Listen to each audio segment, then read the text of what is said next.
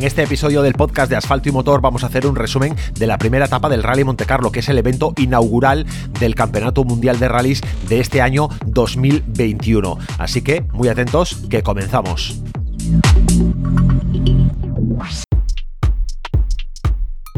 El campeonato del mundo de rallies inicia con el Rally Monte Carlo, como viene siendo desde su reincorporación al calendario mundial de rallies en 2012. La primera etapa, que incluye una de las especiales más complicadas, los 20,78 kilómetros de San Maurice a Saint-Bonnet.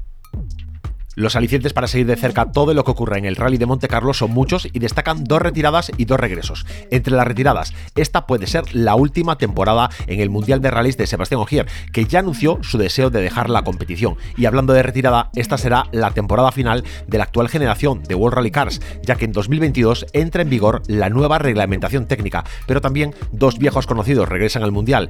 Jari Mati Latvala, el piloto finlandés tres veces subcampeón del Mundial, es el nuevo jefe de equipo de Toyota Gazoo Racing, ocupando el puesto que dejó libre Tommy McKinnon. El otro regreso es el de Pirelli como proveedor oficial de neumáticos. Se comprobará en un rally tan exigente como el Rally de Monte Carlo si su rendimiento y fiabilidad están a la altura.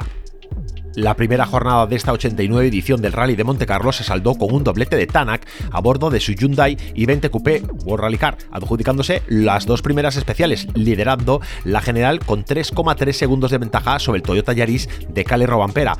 En World Rally Car 2, el Skoda Fabia Rally 2 Evo de los noruegos Mikkelsen y Floene, quienes ocupan ya la primera posición. Inmediatamente de ellos se sitúa Andrew Formas y Renat Jamol con Ford Fiesta Rally 2.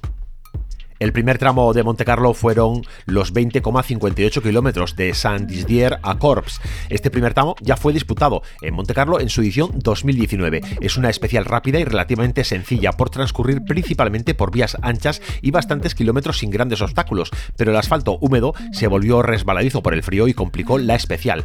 El mejor tiempo fue para Tanak, que paró el crono a los 12 minutos 5 segundos 7 décimas, superando por un escaso margen de 3 segundos a Cale Robampera. El de Hyundai no da signos de que le pase factura el importante accidente sufrido en Montecarlo el año pasado. Elfin Evans cerró tercero presumiblemente por un pequeño incidente en una curva resbaladiza. El defensor del título, Sebastián Ogier, cerró su primer tramo en cuarta posición, con problemas intermitentes en los frenos de su Toyota Yaris, que pisando a fondo no frenaba. Thierry Neville, con su i20, entró quinto en meta, muy cerca de los tiempos de los Toyota, y dejando casi 15 segundos atrás a Dani Sordo y Carlos del Barrio. El español, al finalizar esta primera espacial, se mostraba disgustado con el tiempo alcanzado. El que tuvo problemas serios fue el finlandés Suninen, que estrelló su Ford Fiesta contra un terraplén antes de una curva a menos de un kilómetro de meta. Suninen venía en tiempo de scratch muy rápido durante todo este primer tramo cronometrado y el impacto le desplazó lateralmente, volcó y se deslizó por la ladera de la montaña al otro lado de la carretera. Tanto Suninen como su copiloto Marcula salieron del vehículo por su propio pie y sin daños. El segundo tramo del día, compuesto por 20,78 kilómetros, iba desde San Maurice a San Bonnet. Este tramo puede que sea uno de los más complicados que veamos a lo largo de todo el rally de Monte Carlo. La presencia del hielo de manera irregular y superficies húmedas con un recorrido muy virado hicieron que los pilotos hayan tenido que esmerarse en no cometer errores.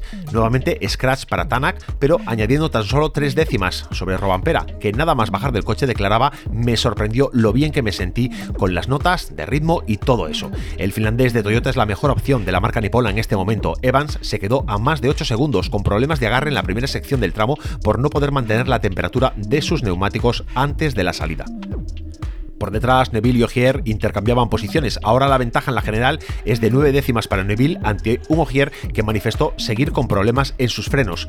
Dani Sordo y Carlos del Barrio se dejaban casi 24 segundos, aunque cierran el día manteniendo la sexta posición. El propio Sordo declaraba que el tiempo perdido se debió a no estar fino en la conducción, pero también a que escuchó un ruido extraño. Decía Sordo, no se parece a nada que haya escuchado antes. Es extraño, vamos a intentar arreglarlo para mañana.